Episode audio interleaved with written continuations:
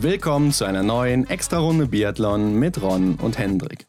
Heute der Pfeiffersche Schock. Unser Rückblick auf seine Karriere. Das vergessene Gold im Sprint und kommt die Entscheidung zum richtigen Zeitpunkt?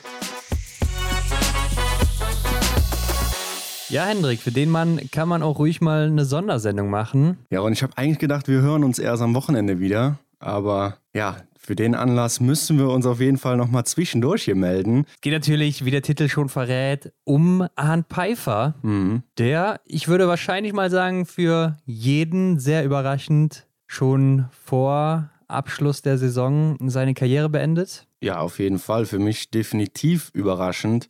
Ähm, er hat es ja schon mal das ein oder andere Mal durchdringen lassen, dass er es ganz spontan machen würde ne? und äh, dass er Ja. nicht so sich an Großevents orientiert.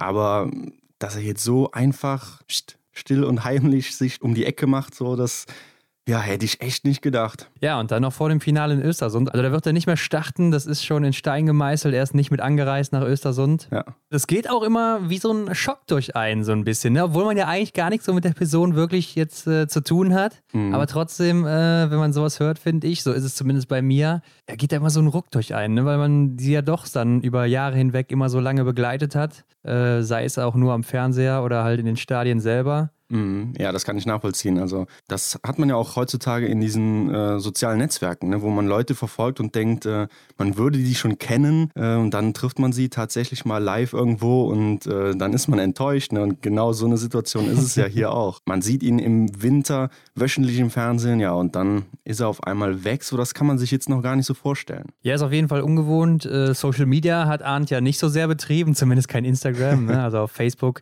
hat er es ja bekannt gegeben dann einfach, hat er es rausgehauen. Und äh, innerhalb von Sekunden kann man schon mehr oder weniger sagen, haben sich die Nachrichten überschlagen im Krass, Internet. wie sich das verbreitet. Ja, also das ist wirklich Wahnsinn. Wahrscheinlich wusste der eine oder andere das schon. Also ich denke mal, seine Sponsoren wussten Bescheid. Mhm. Ähm, aber jetzt die Nachrichten oder so, denke ich schon, dass die da äh, ja dann einfach mal ganz schnell was rausgehauen haben mit einem passenden oder aktuellen Bild, was gerade noch da rumlag. Ja.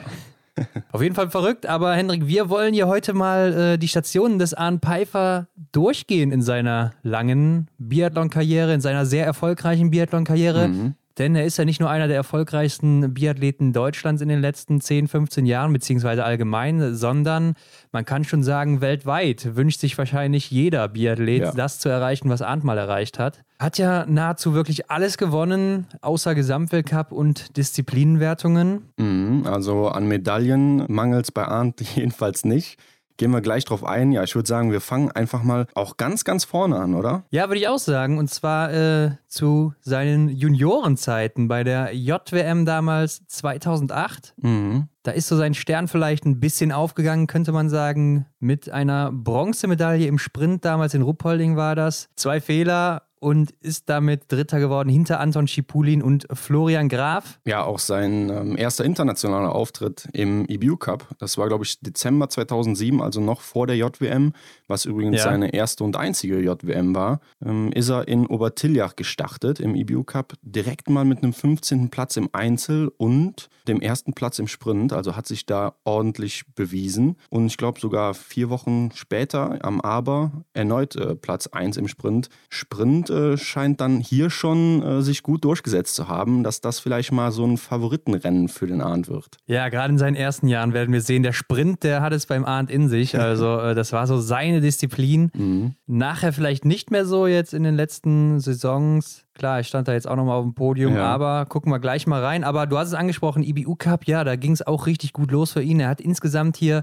zwölf Rennen bestritten, Mhm. hat da zwei Siege geholt, zweimal Dritter geworden, ansonsten auch meistens in Podiumsnähe gewesen, also immer Top-Platzierungen geholt. Und dann ging es natürlich auch relativ schnell in den Weltcup für ihn. Ja, wirklich zügig. Ne? In Saison 2008-9 hatte er schon sein Debüt und ähm, von da an muss man echt sagen, kontinuierlich im Weltcup vertreten gewesen. Nicht mal einen Rücksetzer gehabt, dass er nochmal in den zweitklassigen EBU Cup musste oder so, sondern kontinuierlich hat er sich hier im Weltcup blicken lassen. Das sieht man auch selten. Auf jeden Fall. Und ich glaube, das ist auch so eine Stärke von Arndt, ne? dass man ihn wirklich schon seit Anfang an kennt. Mhm. Und er hat nie so wirklich eine Schwäche gezeigt. Es gab einfach niemals die Frage, ob Arndt Pfeiffer mal nicht starten wird oder nicht dabei ist, ja. weil er einfach immer souverän und äh, starke Ergebnisse erzielt hat. Mhm. Vielleicht nicht immer so Serien gestartet hat, wie er auch selber schon mal gesagt hat, wie das andere Athleten konnten, aber doch immer oben mit dabei war irgendwie. Ja, das Debüt dann am 8. Januar 2009 in Oberhof damals direkt mit der Staffel Zweiter geworden, direkt aufs Podest gelaufen. Mhm. Er an seiner Stammposition jetzt auch aus den letzten Jahren Position 3. Nur zwei Tage später sein Einzel-Weltcup-Debüt gegeben im Sprint mit einem siebten Platz und einem Fehler. Also äh, das sieht man auch wirklich selten. Ein siebter Platz zum Weltcup-Debüt, das ist schon hart. Ja, finde ich auch. Und äh, zur Staffel muss ich noch sagen, er war sogar selbst dran schuld, dass er starten muss, denn er hat äh, dem eigentlichen Starter, ich weiß jetzt nicht mehr seinen Namen, hat er, glaube ich, beim Fußball noch so die Nase gebrochen, äh, durch einen Zufall natürlich. Äh, okay. und, und, hat sich dann da ja dabei in die Startaufstellung mitgebracht. Das und vieles mehr erfährt man übrigens in einem YouTube-Video, was ich gesehen habe. Einfach mal Arne Pfeiffer auf YouTube eingeben, da findet ihr dann so ein 30-Minuten-Video, ich glaube vom NDR oder sowas. Das ist ein toller Bericht von äh, dem Frank Spengler, was sein Jugendtrainer war. Und ähm, ja, sehr informativ. Äh, sieht man so mal ein paar Momente aus Arns Jugend. Ziemlich lustig. Und ja, unter anderem erfährt man dann halt auch sowas. Also da war er nicht ganz unschuldig dran, dass er dann da mit teilnehmen durfte. Vielleicht war es ja sogar extra, damit er extra mal in der Staffel starten darf. Ja, das würde ich ihm jetzt Nein. nicht unterstellen. Glaube ich natürlich auch nicht. Aber ähm, er war in seinem ersten Einzelrennen im Sprint nur, kann man sagen, viertbester Deutscher mit einem siebten Platz. Also Michael Rösch ist jetzt Zweiter geworden, Christoph Stefan Fünfter und Andi Börnbacher Sechster. Ja. War ein starkes deutsches Ergebnis und das noch vor heimischer Kulisse in Oberhof, das kann sich sehen lassen. Und Hendrik, dann könnte man eigentlich auch schon zu seinem ersten Karrieresieg springen. Das war auch ein Sprint mhm. in Chanty-Mansisk mit null Fehlern und das schon im neunten Weltcuprennen, zumindest Einzelweltcuprennen. Ja. Und ja, du hast es schon angesprochen, der Sprint, das ist so eine Stärke von ihm gewesen. Das werden wir immer wieder sehen. Und auch Hanti Mansisk ist eine Stärke von ihm gewesen. Mhm. Das ist so sein Ort. In seiner Karriere war er da wirklich am erfolgreichsten, sehr häufig auf dem Podium gewesen, viele Siege geholt. Ja, ich habe mich auch gefragt, was könnte denn da so der ausschlaggebende Punkt gewesen sein, warum sich Arndt ausgerechnet in Chanty Mansisk so wohlgefühlt hat. Denn er hat viele gute Ergebnisse da erzielen können.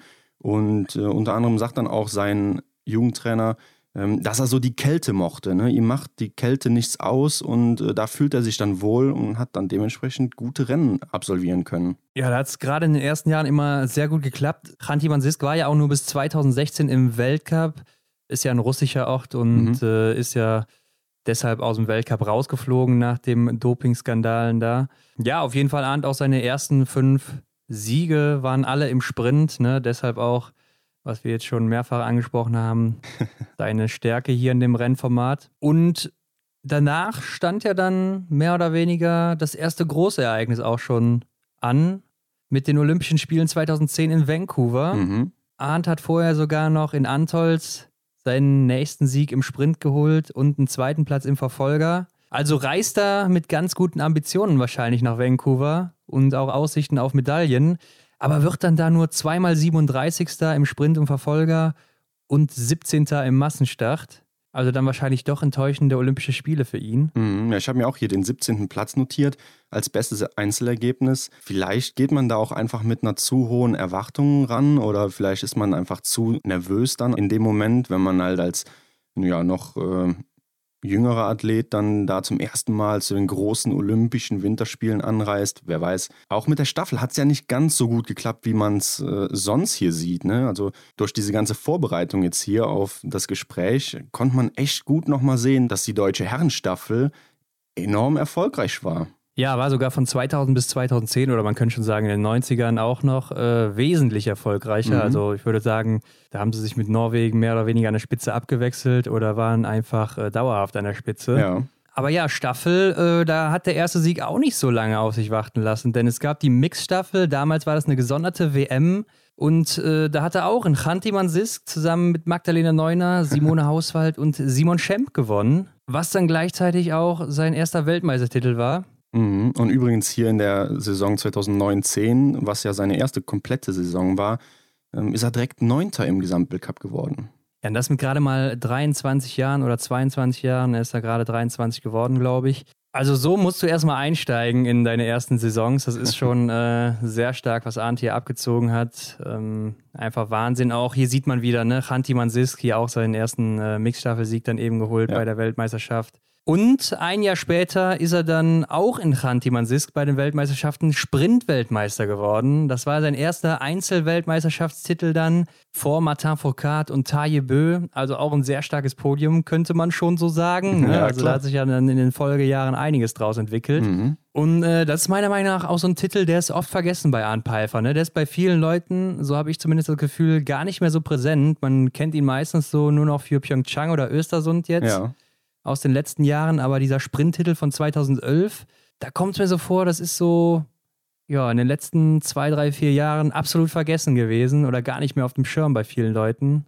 Ja, vielleicht hat es auch damit zu tun, dass er anfangs immer so sehr stark im Sprint war und nachher nicht mehr so. Mhm. Ja, aber jetzt hier befinden wir uns gerade in der Zeit, wo es bei Arndt ja dann auch richtig losging, oder? Er hat dann in der Saison, in der Saison 2010-11, dreimal das Podest erreicht, ist auch dann im Gesamtweltcup erstmals unter die Top 5 gekommen, also den vierten Platz hat er sich am Ende gesichert.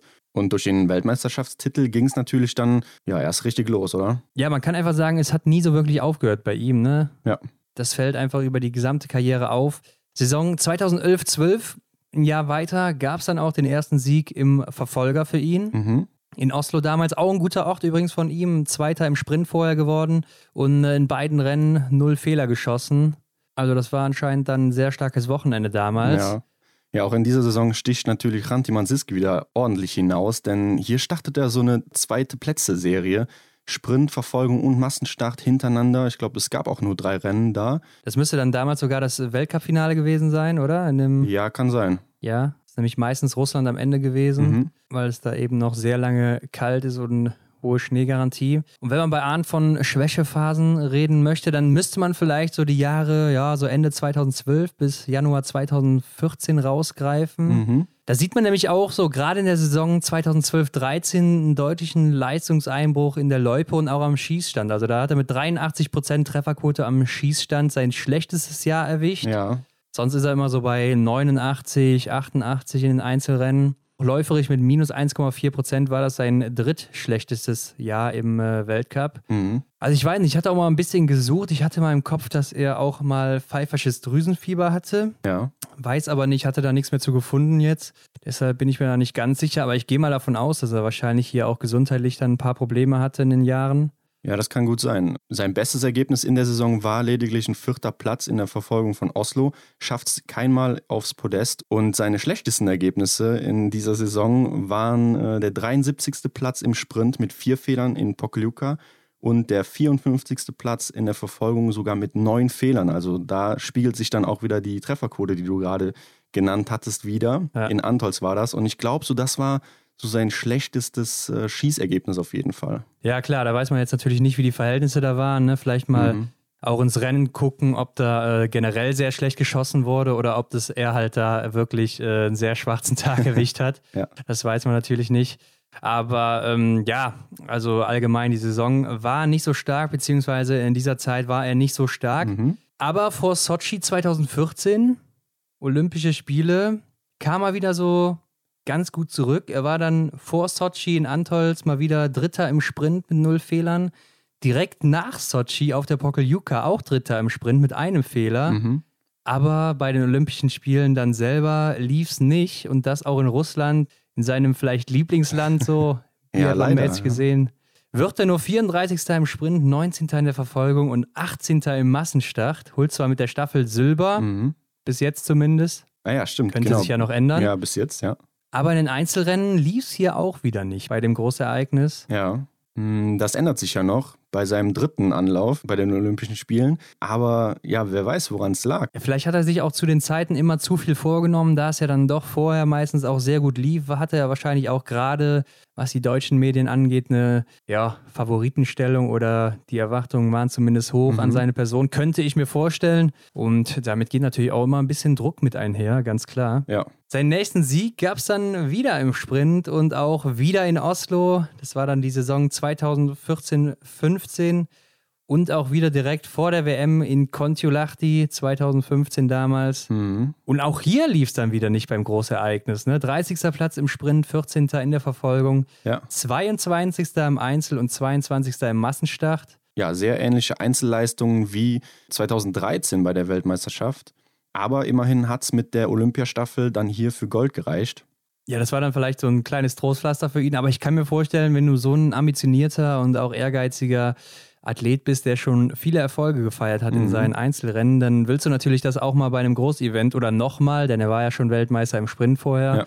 Aber willst du das halt nochmal auch bei einem Großevent zeigen, dass du es drauf hast und auch die eine oder andere Medaille vielleicht mitnehmen oder zumindest auch einfach ein gutes Rennen machen? Mhm. Ja, da muss man schon sagen, hat das jetzt hier mehrfach dann auch nicht geklappt bei ihm, ne? Mhm. Stelle ich mir dann schon auch hart vor und dann ja, fängt man mit Sicherheit auch wieder an zu zweifeln, wenn das nächste Großevent so vor der Tür steht. Ja. Ja, da könnte man ja jetzt auch schon so ein paar Parallelen zu Johannes Tinnis Bö ziehen, oder? Ja, da habe ich auch dran gedacht. Ne? Also jetzt auch nicht nur Großeventmäßig, sondern auch wenn du so eine Phase hast, wo du weißt, ja, hier läuft vielleicht nicht so oder ja. immer wieder hier war es nicht so gut. Zum Beispiel äh, nicht nur Johannes Tinnis Bö und Großevents, sondern auch Johannes Tinnis Bö und Schießen ne? oder Liegenschießen, mhm. Was ja dann auch immer so eine Phase ist, wo sich das dann über mehrere Rennen oder Wochen oder Monate sogar zieht oder vielleicht sogar Jahre. Ja, ist dann immer so ein wiederkehrendes Phänomen bei vielen Leuten. Ja. Womit einige anscheinend zu kämpfen haben. Aber die Tendenz ging ja in der Folgesaison wieder leicht nach oben, denn hier ist er im Gesamtweltcup wieder Elfter geworden. Das heißt, äh, von 13 auf 11 gab es ja die Verbesserung dann dreimal auf dem Podest gestanden, zweimal Sprint, einmal Verfolgung wieder. Das war 2015, 16 dann, wovon du gerade sprichst. Genau. Da ist mir aber auch aufgefallen, dass er hier beim Schießen mit 89,1 Prozent seine zweitbeste Saison hatte, mhm. aber im Laufen sein schwächstes Jahr überhaupt mit minus 0,8 Prozent, also fast durchschnittlich gelaufen ja. ist. Mhm. Ja, da ist wahrscheinlich auch wieder irgendwas in der Vorbereitung schiefgegangen oder krankheitsmäßig irgendwas ja. nicht gelaufen. Äh, leider findet man so im Nachhinein nicht mehr so viele Sachen dazu. Genau, ich habe mich auch mal gefragt, ob er irgendwie mal verletzt war oder äh, Probleme auch mit dem Rücken hatte, so wie Erik Lesser das schon mal oder Simon Schemp halt auch äh, die Thematik hat. Ich glaube nicht, also verletzt glaube ich nicht. Mhm. Aber ich glaube, er war mal erkrankt, wie eben schon gesagt. Ja. Bin mir aber nicht mehr ganz so sicher. Vielleicht verbinde ich pfeifersches Drüsenfieber auch einfach mit seinem Namen. ja, es liegt ja nah. Ja, aber äh, ja, ich weiß nicht mehr genau. Irgendwas muss aber auf jeden Fall hier vorgelaufen sein. Vielleicht kann der Arndt ja da mal im äh, Doppelzimmer aufklären oder er schaut einfach mal bei uns vorbei. Ja, das wäre natürlich ein Ding. Äh, Würde ich nicht Nein sagen, Herzlich ganz klar. eingeladen. ja, auf jeden Fall. Ja, aber du sagst, es ging dann auch langsam wieder hoch, ne? Mhm. Denn äh, Hendrik, ich muss dir sagen, wenn ich so an Arndt Pfeiffer denke, dann muss ich immer äh, auch ans Jahr 2017 denken und Kontiolahti. Und zwar äh, die Verfolgung hier. Mhm. Ja. Denn das ist so das erste Rennen, was mir bei ihm immer durch den Kopf schießt. Und ich weiß nicht, kennst du das Rennen überhaupt? Den genauen Rennverlauf habe ich nicht im Kopf. Also die Ausgangslage ist einfach so, dass Arndt als Fünfter aus dem Sprint in den Verfolger geht. Mhm. Und äh, auf der Strecke sieht man so die ganze Zeit, dass er sich halt unheimlich schwer tut. Man denkt so, was ist los mit ihm? Er kann da auch so ja nicht richtig mithalten, läuft so ein bisschen hinterher. Körpersprache sagt auch so ein bisschen, okay. ah, da ist irgendwas nicht so richtig bei ihm oder hat einen sehr schwachen Tag. Trifft aber hier 20 Mal und ist damit auch der einzige neben Sean Doherty, dem das gelingt an dem Tag. Mhm. Und geht auch mit sieben Sekunden Vorsprung auf die letzte Runde raus. Simon Eder und Emil Hector Svensson können ihn dann aber noch einholen und äh, in der nächsten Kameraeinstellung ist Arne Pfeiffer dann hinter Simon Eder, sieht aber wieder so richtig energisch auf einmal okay, aus. Ja. Macht dann ja den Norweger beziehungsweise eher den Österreicher im Zielsprint dann noch platt und gewinnt das Rennen ja. mit 20 Treffern. Und dann erzählt er nachher im Interview, dass ihm so die ganze Zeit während des Rennens schlecht war und er sogar beim Schießen und äh, dachte, dass er ja, sich jetzt jeden Moment übergeben musste. Und nach dem letzten Schießen war es dann auch soweit und äh, musste dann mal eben da austreten Wirklich? und kurz sich übergeben. Und ich glaube, das war dann wahrscheinlich auch der Moment, wo die Energie zurückkam und äh, man das dann erst wieder in der Kamera gesehen hat. Und ist in dem Rennen sogar auch noch gestürzt mhm. vor den äh, Füßen seines Physios, glaube ich sogar hat auf jeden Fall das Rennen gewonnen. Also das ist so ein Rennen, da muss ich immer wieder dran denken, wenn ich an Arne Pfeiffer denke. Ja. Nee, also äh, über diese ganzen Details wusste ich nicht Bescheid. Und so wie du das beschreibst, hört sich das ja an, als gäbe es dann auch wieder so eine berühmte Schlussrunde. Vielleicht äh, findet man das ja auch noch irgendwo im Netz, dann werde ich mir. Ja, ich habe es sogar eben nochmal angeguckt, ah. ne, weil ich es unbedingt nochmal sehen wollte. Ja, dann werde ich mir das direkt im Anschluss hier auch nochmal anschauen. Aber das ist ja oft so, ne? wenn man irgendwie was auf dem Leib hat oder so und das dann losgeworden ist, dann ist auf einmal wieder alles wie ausgewechselt. Und vielleicht war es beim Arndt dann auch so ne? und konnte dann da wieder richtig angreifen. Ja, es sah auf jeden Fall so aus und er hat es auch so ein bisschen beschrieben, ne, dass er sich da mal übergeben musste und dann äh, ging es danach wieder ein bisschen besser. Ja. Ja, und der Schlusssprint bzw. der Zielsprint war dann schon wieder sehr stark. Also da hat der Simon Eder so keine Chance gelassen, mhm. beziehungsweise der Österreicher war auch ein bisschen platt. Und damit können wir dann eigentlich auch schon zum Highlight seiner Karriere gehen, würde ich sagen. Ja, da ruft Olympia Pyeongchang 2018. Ja, ich glaube, jeder weiß, was dort geschehen ist. Arndt Pfeiffer gewinnt die Sprint-Goldmedaille wird also Olympiasieger, wahrscheinlich das Größte, was man natürlich so im Leistungssport erreichen kann. Ja, und es war natürlich absolut unerwartet damals. Mhm. Also das war die Saison, wo Johannes Dingesbö und Martin Foucault sich da so unheimlich stark gebettelt haben. Ja. Und ich habe mal nachgeguckt, die beiden, Martin Foucault und Johannes Dingesbö, hatten, beziehungsweise es gab bis zu diesem äh, Sprintrennen da in Pyeongchang, das war ja das erste Einzelrennen, mhm. gab es 15 Einzelrennen in der Saison und die beiden haben zusammen 14 davon gewonnen und das andere hat Tajebö gewonnen. Mhm. Also da war eigentlich schon der Sieger, der stand ja schon mehr oder weniger fest vor dem Rennen, so mehr oder weniger. Ja, hätte man denken können, ja.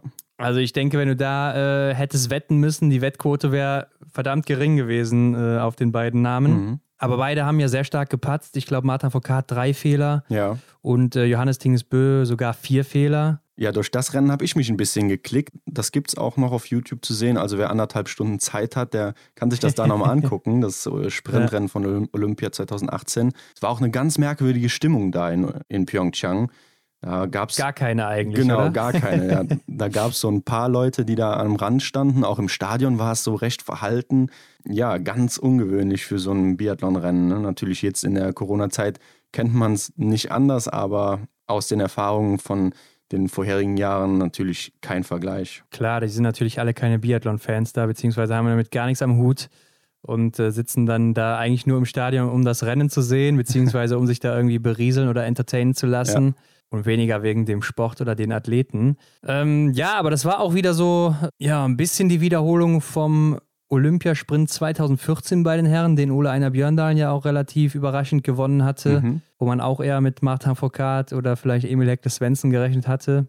Und äh, mal gucken, ob wir das jetzt auch im nächsten Jahr in äh, Peking dann wieder so sehen werden, dass da auch so ein Überraschungssieger dabei ist im Sprint, weil äh, da scheinen die Favoriten ja immer sehr nervös zu sein, ja. habe ich so den Eindruck. Ja, und ja, wenn man das jetzt wieder auf die aktuelle Saison überträgt, dann könnte ich mir deine Vorstellung nochmal deutlicher machen, ne? weil das ist ja tatsächlich so, dass Johannes Denis Bö ja im Sprint zum Beispiel nicht der sicherste ist. Ne? Natürlich schnell auf der Strecke, ja. aber zurzeit am Schießstand Probleme und vielleicht zieht sich das ja. Ne? Ja, muss man sehen, ob der Norweger bis dahin seine Nerven mal im, im Griff hat bei einem Großevent. Aber konzentrieren wir uns mal wieder auf Arndt, denn danach gab es ja auch immer mal wieder so vordere Top-Platzierungen, aber oft kein Podest oder auch keinen Sieg, bis mhm. dann äh, Östersund anstand, die Weltmeisterschaften 2019. Und auch hier war es für mich wieder so ein bisschen überraschend.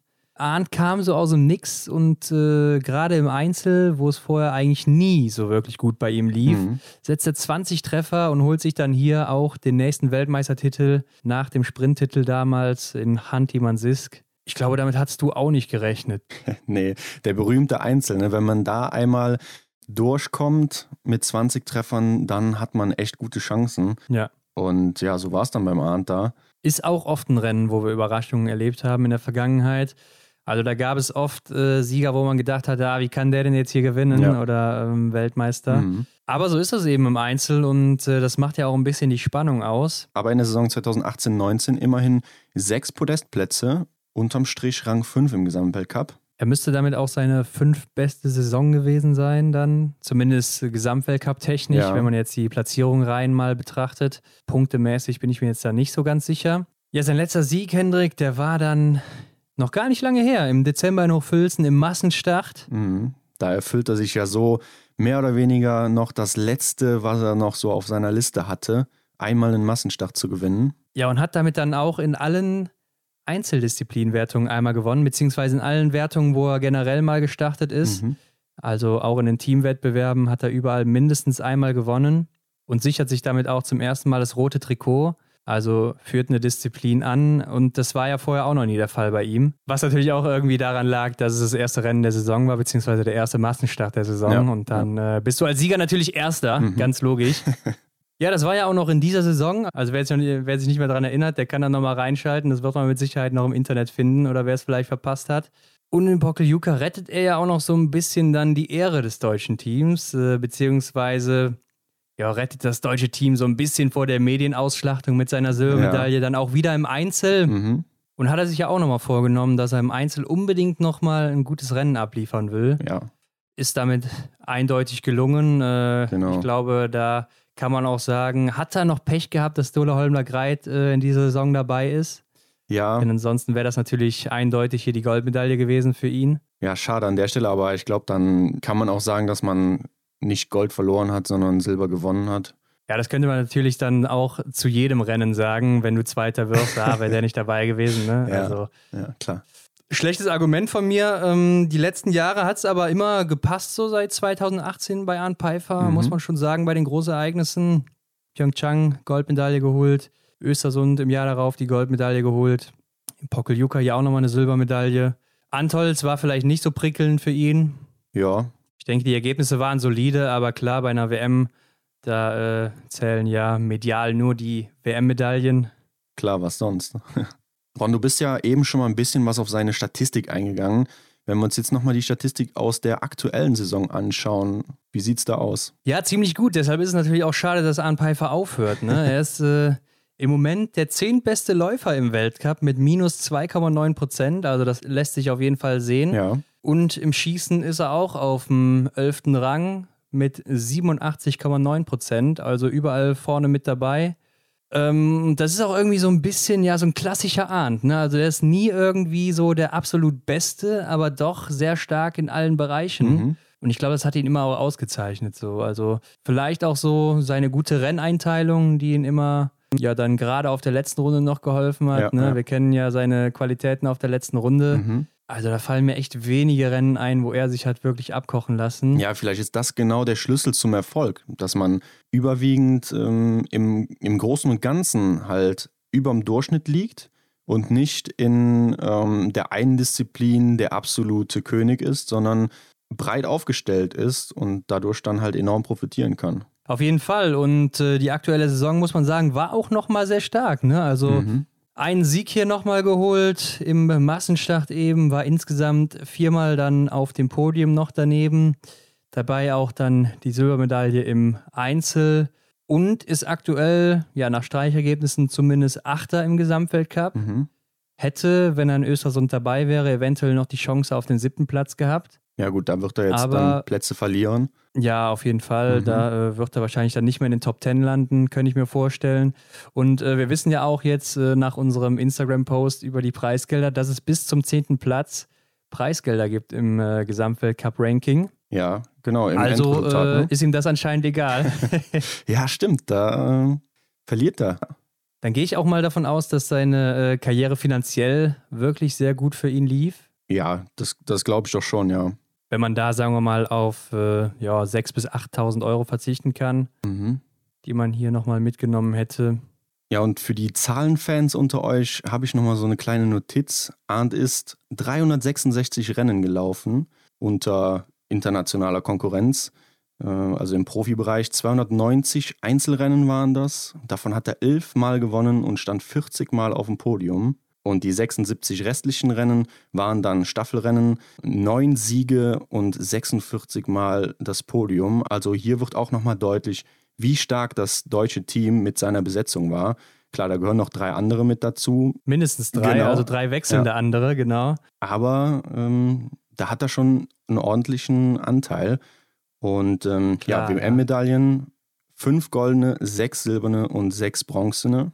Olympiamedaillen, eine goldene, eine silberne und eine bronzene. Also er hat einfach alles geholt, was man so mal holen kann. Bis jetzt eine silberne. Es werden wahrscheinlich dann ja noch zwei goldene werden und eine bronzene. Na gut, dann ist das Trio nicht mehr komplett bei ihm. Dann geht genau, die silberne ja weg und dafür kommt noch eine goldene. Aber ich glaube, da kann man drauf verzichten, ja, wenn glaub, man eine goldene bekommt. Also, ich glaube äh, auch. Wenn es umgekehrt wäre, wäre es, glaube ich, schlimmer. ja, stimmt. Aber auch bei den deutschen ähm, Meisterschaften, die wir jetzt gar nicht so erwähnt haben, lief es recht gut bei ihm. Ne? Elfmal Gold, ja. viermal Silber und achtmal Bronze. Also da hat der Arndt auch ordentlich Edelmetall zu Hause. Ja, du hast angesprochen, elf Einzelsiege. Ähm, davor ist auch der Olympiatitel mit eingerechnet. Ja. Er hat zehnmal insgesamt damit im Weltcup gewonnen und ist damit auch aktuell noch der 16. erfolgreichste Biathlet aller Zeiten, mhm. was das angeht. Also, das denke ich, kann sich auch sehen lassen. Hantiman Sisk haben wir auch viel drüber geredet. Das war sein bester Ort. Hier stand er insgesamt siebenmal auf dem Podium. Das hat er sonst nirgendwo geschafft. Mhm.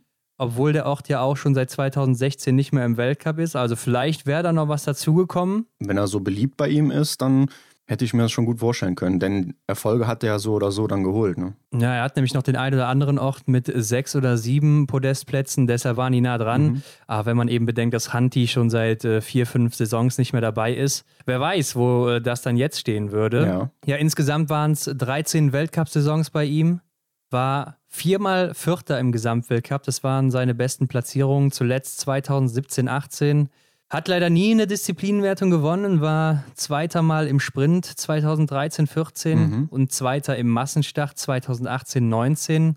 Jetzt hätte er auch nochmal die Chance gehabt, die Massenstartkugel mitzunehmen am Sonntag. Aber da wissen wir, da ist die Chance natürlich jetzt auch vertan. Wären Stimmt, auch wieder ja. 10.000 Euro gewesen. Ja, vielleicht hätte sich die Tabelle mal genauer anschauen müssen. ich glaube, das hat er schon ganz gut mit eingeplant, ja, der Arndt. Ja. Also, ähm, ah. ja, ich sag mal, so wie man Arndt kennt, in Anführungszeichen, ist es natürlich eine Person, die sich wahrscheinlich schon sehr gut überlegt, was er macht ja, und ja. Äh, wann er was macht. Also ähm, da wird schon nichts unüberlegt sein, kann ich mir gut vorstellen. Ja, definitiv. Hat auch immer so ein, zwei Siege pro Saison geholt, ne? Mhm. Viermal keinen Sieg geholt, das war dann auch in diesen schwächeren Phasen meistens. Ja. Ist jetzt 33 Jahre alt, beziehungsweise wenn das hier rauskommt, dann ist er gestern am Donnerstag 34 geworden, Hendrik. Ist natürlich schon ein stattliches Alter, aber man muss schon sagen, der Arndt, der hat äh, sich tatsächlich auch im Vergleich zur letzten Saison nochmal verbessert, gerade läuferig. Mhm. Also wurde nicht unbedingt schlechter mit dem Alter, so wie das vielleicht bei dem einen oder anderen war. Ja, und wenn du schon sagst, dass seine äh, Leistungen gar nicht so abgeflacht sind, ähm, so wie man das im Alter kennt, wie du schön sagst, dann könnten wir eigentlich auch schon damit weitermachen. Ja, dann kann ich dich auch fragen, was hältst du von seinem Rücktritt? Wie ist denn deine Meinung zu der ganzen Situation? Ja, ich glaube, wie für jeden kam das echt extrem überraschend. Mhm. Da hat mit Sicherheit keiner mit gerechnet. Er hat zwar immer gesagt, dass ihn so der Olympiazyklus und alles nicht interessiert, aber ich habe das immer so mehr dafür gehalten, dass er das so meint, äh, ja, ich mache meine Entscheidung einfach nicht abhängig davon, ja. ob jetzt ein Großevent ansteht oder nicht, sondern äh, ich höre einfach auf, wenn ich mich danach fühle. Mhm. Deshalb habe ich schon gedacht, dass er auch Olympia noch mitnehmen möchte, so nächstes Jahr. Mhm. Und äh, seinen Werten nachzuurteilen, hätte er hier auch mit Sicherheit noch äh, nach den Medaillen greifen können. Ja. Ist zumindest meine Meinung. Aber er hat ja auch immer gesagt, dass er einfach Schluss machen wird mhm. und äh, hat es dann so gemacht. Ich weiß nicht, hast du schon die neue Doppelzimmerfolge reingehört? Da haben sie ja dann auch drüber geredet. Ja, genau. Und ich hätte es richtig lustig gefunden, wenn die beiden einfach diese Folge hochgeladen hätten. Und dann mittendrin kommt es so raus, wenn man sich die Folge anhört. Ja. Anstatt dass er das über Facebook ankündigt und äh, sich das dann so verbreitet hätte. Ja, dann wäre es eventuell ein bisschen langsamer gegangen, oder? Ja, ich weiß es nicht. Also es hätten ja dann die ersten irgendwie mitbekommen, die das direkt hören und dann äh, hätte sich das irgendwie wie so ein Lauffeuer verbreitet, könnte ich mir vorstellen. Ja. Also es wäre auf jeden Fall interessant gewesen, glaube ich. Ja, aber da muss ich dir zustimmen, ne? Also aus sportlicher Sicht glaube ich und auch mit Blick halt auf die Erfolge aus dieser Saison, glaube ich halt, dass zu Olympia nochmal eine richtig gute Form hätte entstehen können und dass er da auch echt nochmal Medaillen hätte holen können. Und dann habe ich mal so gedacht, überleg mal, wie cool der Abschied gewesen wäre, wenn ähm, er danach sogar noch ein Jahr dran gehangen hätte, ähm, was meiner Meinung nach so von außen betrachtet, äh, von der Leistung her wahrscheinlich möglich gewesen wäre, weil auch wie eben schon gesagt, ich nie irgendwie gehört habe, dass er irgendwie Rückenprobleme oder generell körperliche Einschränkungen hatte. Ähm, jetzt stell dir mal vor, Erik und Arndt hören gemeinsam nach der Heim-WM in Oberhof 2023 auf. Möglicherweise oder hoffentlich mit vollem Stadion. Und das wäre doch einfach nur eine reine Party gewesen. Oder zwei Wochen lang, wenn man das von vornherein kommuniziert. Hier, wir beide hören nach der WM auf und reist dann da einfach nochmal ja. zwei Wochen lang eine riesen Biathlon-Party. Also das habe ich mir so ein bisschen durch den Kopf gehen lassen. Da habe ich mir gedacht, boah, das wäre wahrscheinlich eine richtig richtig coole Aktion gewesen. Aber so ist es halt nicht. Ich glaube, so ist, da ist er auch nicht der Typ für. Ne? Also ich glaube, er will auch vielleicht gar kein so ein, so ein Abschiedsrennen machen, wenn das jetzt vielleicht im Dezember auf Schalke oder so möglich wäre. Zusammen mit Simon Schemp wäre ja auch äh, eine Möglichkeit. Ja. ja, klar, da muss man ein Typ für sein, ne? Keine Frage. Ja, ich glaube, er will das einfach so in Ruhe ähm, für sich ausmachen. Mhm. Ähm, er hat, glaube ich, auch mal irgendwo gesagt, dass er es nicht so haben will wie Andrea Henkel, die dann noch so eine gesamte Saison damit durchgelaufen ist mit dem Nachruf, ja, du hörst ja auf am Ende oder sowas. Okay, ja. Und äh, man die ganze Zeit darauf angesprochen wird. Und äh, ja, so ist es eben. Er hat ja auch nicht so wirklich die Gründe geklärt, mhm. sind halt private Gründe und äh, er war ja immer so einer, der auch seine, sein privates Umfeld so aus den Medien rausgehalten hat, was man natürlich auch nachvollziehen kann. Mhm, klar. Wenn man das so möchte.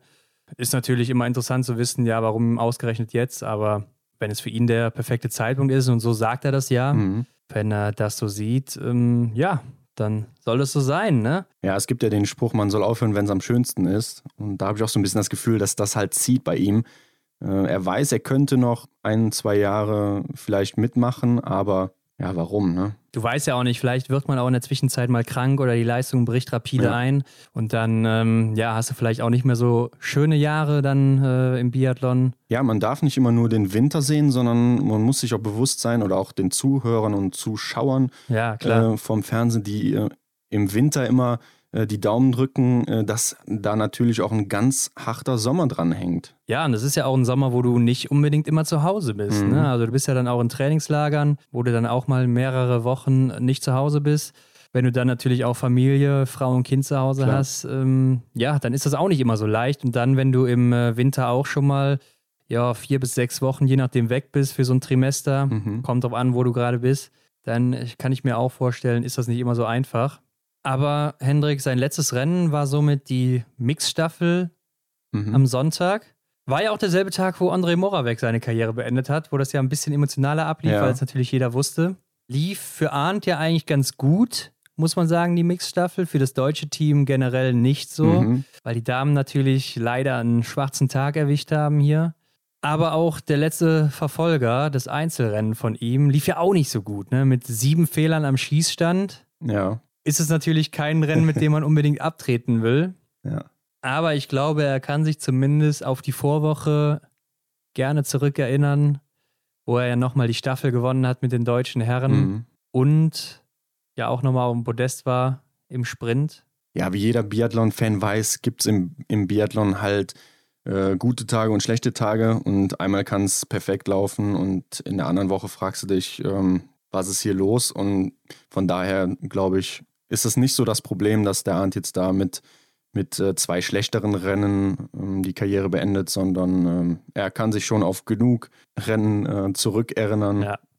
oder darauf berufen, wo er gezeigt hat, was er kann. Das denke ich auch. Ähm, erinnerst du dich auch noch an die Szene, wo Arndt und Erik sich nach der Staffel da in den Armen liegen in der vorletzten Woche? Ja, Wahrscheinlich haben die da auch schon drüber geredet, denn Erik ist ja auch schon länger eingeweiht äh, gewesen, wie man weiß jetzt. Ja. Und äh, wahrscheinlich haben sie dann auch schon gedacht, ja, Ja. guck an, hier hast du nochmal zum Schluss den Staffelsieg geholt. Ja, ich meine, die beiden haben natürlich wirklich viel Zeit miteinander verbracht.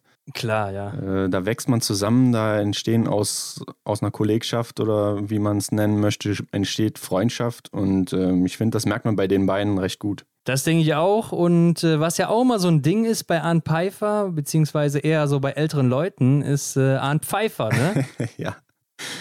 Also ich weiß nicht, woher das kommt, aber warum nennen denn so viele ältere Leute gerade Arndt Pfeiffer immer Arndt Pfeiffer oder der Pfeiffer? Ich weiß es auch nicht. Ich habe, Also auch in meinem Umfeld Ja. ist mir das schon äh, vermehrt aufgefallen, dass er immer der Pfeiffer genannt wird. da hat er sich ja selber auch schon mal drüber aufgeregt. Ja. Ähm, würde ich auch, wenn, wenn jemand meinen Namen andauernd falsch spre- aussprechen würde. Ja, das ist auch äh, eine Situation äh, in dem einen Video, was ich eben genannt hatte. Also das einfach mal anhören, anschauen. Kommt eine, ja, so, so alt ist die Dame noch gar nicht, aber eine, die ja wahrscheinlich mit dem Biathlon jetzt so gar nicht so viel zu tun hat und fragt dann, ob der Herr Arndt Pfeiffer auch da ist am, am Schießstand. Und äh, ja, dann wird sie erstmal aufgeklärt, dass der Herr Pfeiffer ja eigentlich Pfeiffer heißt. Ja, und dann fragt sie auch nochmal nach, ne? Pfeiffer? Nee, Pfeiffer. Ja, sehr witzig. Also einfach mal reinklicken. Ich glaube, das ist sein ewiger Fluch, Mhm. der ihm äh, auch nach der Karriere nicht abhanden gehen wird, wenn die Leute ihn auf der Straße entdecken oder sonst irgendwo. Aber wie bleibt er dir denn jetzt so in Erinnerung als Biathlon-Rentner, was er ja jetzt ist? Also als erstes muss ich echt immer an dieses Rennen in Kontiolahti denken, mhm. weil das äh, irgendwie so verrückt war, ja. dass er das da noch gewonnen hat. Und einfach, ja, als die solide Stütze im deutschen Team, so, ne? Mhm. Die immer, wenn es schlecht lief, auch da war und äh, das Team rausgerissen hat oder auch immer vorne mit dabei war, immer auch ja, den ganz starken äh, nochmal gezeigt hat, wo der Hammer hängt. Wenn die zu sehr auf Wolke 7 unterwegs waren, hat er dann zwischendurch auch nochmal reingegrätscht und einen Sieg geholt oder am Podest ja. und die da oben äh, weggefegt. Ja, das ist so ein Pfeiffer für mich, ne? An die jungen Jahre von ihm so erinnere ich mich gar nicht so sehr, wo er halt noch so der Schüler war, ähm, ja. sondern für mich ist er eher so der Erfahrene. Man hört es ja auch oft im Fernsehen, ja, der ja. Routinier und wie sie ihn alle genannt haben. Und ich fand ihn auch immer so als den ruhigen, sachlichen, ne? der, der in Interviews immer äh, gute Antworten gegeben hat und war immer sehr sachlich unterwegs aber ich muss auch sagen, so wie du sagst, so er war auch irgendwie, vor allem in den letzten Jahren jetzt so der, äh, die Stütze, ne? die große oder der große Fels im deutschen Team. Das wird jetzt auf jeden Fall fehlen. Und natürlich, darf nicht vergessen, möchte ich noch hervorheben, wie er am Schießstand war. So, er hat für mich immer so eine gewisse Ausstrahlung gehabt, so wie, wie einer mit so einem eiskalten Blick, ne, immer fokussiert, ja. ähm, ohne ja. mal zu blinzeln, hat er da die fünf Scheiben im besten Fall abgeräumt. Äh, ja, auch sein Gewehr ohne diese Augenblende. Das war immer ja. sehr beeindruckend, wie er da felsenfest am Schießstand stand, verankert quasi im Anschlag stand und dann so ohne zu blinzeln abgeräumt hat. Also es hat mich immer fasziniert, wie er da so immer stand. Ja, äh, hat auf jeden Fall sehr viel erreicht. Das haben wir hier, denke ich, nochmal ganz gut äh, herausgearbeitet. Und wie du schon sagst, ein sehr erfahrener, starker Athlet, der mit Sicherheit auf sehr viele Erfolge zurückblicken kann in seiner Karriere. Mhm. Und ich denke mal, im deutschen Team wird jetzt auch die Nachwuchsdebatte erstmal nicht abflachen nach seinem Rücktritt. Ja, ja, sein Platz kann jetzt erstmal belegt werden oder sein Platz muss erstmal jetzt wieder belegt werden. Wer, wer kommt da in Frage? Und jetzt geht ja eigentlich das Ganze, die große Jagd nach dem freien Platz im Weltcup los. Ja, klar, aber ich denke, das ist auch mal eine ganz gute Sache. Ne? Das äh, schürt nochmal so ein bisschen den Konkurrenzkampf, wenn ein erfahrener Athlet geht und sich dann die Jüngeren drum kloppen müssen, so mehr oder weniger. Ja. Ich hatte auch schon mal in den letzten Folgen über den privaten TV-Sender geredet, der auch immer äh, Biathlon überträgt. Ah, ja, ja. Der auch heute, habe ich gesehen, ähm, wieder eine Schlagzeile hatte, der Retter geht von Bord, warum Pfeiffer einen Krater hinterlässt. also da werden schon wieder die schlimmsten Schauermärchen erzählt über das deutsche Team. Ja. Finde ich auch ein bisschen übertrieben. Also ich denke, ähm, mit Erik Lesser haben wir natürlich auch immer noch einen erfahrenen Mann am Start, der äh, natürlich auch jetzt der Älteste ist im Team. Mhm, und ich denke, das ist auch einer, der da äh, mal das Wort ergreifen kann oder auch mal so ein bisschen das Team führen kann. Ja. Benedikt Doll ist natürlich auch schon ziemlich erfahren. Und ich denke, dann ist jetzt auch so ein bisschen der Platz frei für Philipp Navrat auf jeden Fall. Mhm, ja. Den ich sowieso aber auch schon in der nächsten Saison erwartet hätte. Ja, genau. Und natürlich Johannes Kühn und Philipp Horn sind damit auch meiner Meinung nach äh, in allen Rennen sicher dabei. Mhm. Und dahinter äh, kann sich dann erstmal gestritten werden, wer da noch so reinrutscht. Ja, das wird interessant. Und ich glaube auch so, Philipp Navrat ist so von, von der Statur her und vom, ja, er ist, finde ich, ähnlich, kann man das sagen? Ja, könnte man schon so ein bisschen vergleichen. Also sind jetzt auch nicht unbedingt so die beiden äh, Schnellschützen oder auch nicht dafür bekannt, mhm. aber doch relativ solide und äh, doch ja auch recht sicher, könnte man sagen. Klar, läuferisch muss man erstmal sehen, was Navrat dann da im Weltcup zaubern kann. Ja. Aber hat ja schon oft bewiesen, dass er das drauf hat. Natürlich ist er schon wesentlich älter und wird da auch nicht mehr die Erfolge einfahren wie Arndt Pfeiffer. Aber äh, ja, ich denke, man sollte da eher auf so Leute blicken wie Danilo Riedmüller in der Zukunft, auch Philipp Lipowitz, ja. die sich ja jetzt auch ausgezeichnet haben. Oder auch Max äh, Barschewitz, ne? Tim Grozian. Stimmt, ja. Auch so Leute, die man nicht vergessen darf. Äh, wir haben auch gar nicht in der letzten Woche, was mir aufgefallen ist, über diese Nachwuchsdebatte aus dem ZDF da diskutiert. Ah, richtig. Ja. Da gab es ja auch sowas, ich denke, das ist noch in der Mediathek zu finden, wo äh, Bernd Eisenbichler, Herbert Fritzenwenger, Laura Dahlmeier und Sven Fischer zusammen über den deutschen Nachwuchs geredet haben, mhm. beziehungsweise auch, was sich da so tun müsste in der Zukunft. Ging aber auch nur 10 bis 15 Minuten. Ja, war eine recht schnelle Runde. Also war irgendwie ein bisschen sinnfrei, hatte ich so das Gefühl. Ja, man, man hat ein paar Dinge angesprochen, wie beispielsweise den Schulsport oder generell halt die, die Entwicklung im, im Jugendbereich, was den Sport angeht. Aber irgendwie ja. zu einem konkreten Punkt so ist man halt dann jetzt nicht gekommen. Ne? Man ist nicht wirklich auf einen Nenner gekommen, aber ich glaube, das war auch. Ja, die Zeit war genau, viel zu kurz. Also das war total sinnlos, meiner Meinung nach. Ich glaube auch, das war auch jetzt nicht die Intention, da äh, in, in dieser Sitzung eine Lösung zu finden. Nee, klar. Sondern da hat man einfach Experten zusammengebracht, die dann darüber ein bisschen ja, sprechen. Ne? Also wild war das jetzt nicht. Ich glaube, das gehört jetzt auch nicht hier noch rein, denn ähm, widmen wir das hier eher mal an Pfeiffer. Vielleicht kommen wir da in der Sommerpause nochmal drauf zurück oder mit Sicherheit werden wir da nochmal drauf zurückkommen. Ja, das äh, Thema ist, glaube ich, nicht vom Tisch. Also im Nachwuchsbereich gibt es wahrscheinlich vieles zu berichten und äh, da schauen wir auch dann, ja, wie du sagst, in der Sommerpause mal drauf und ja, dann können wir es eigentlich hierbei belassen. Eine kurze, knackige Extra-Runde für den Arndt. Und ja, wenn ihr das hier hört, Freitag, Mittag, Freitagmorgen vielleicht sogar. Dann, Freitagnacht, dann Freitag, ja, ganz früh morgens. Ne? Also ja. 12 Uhr gehen die Folgen ja immer online. Genau, um Mitternacht. Also dann genießt auf jeden Fall die letzten Biathlon-Rennen. Ne?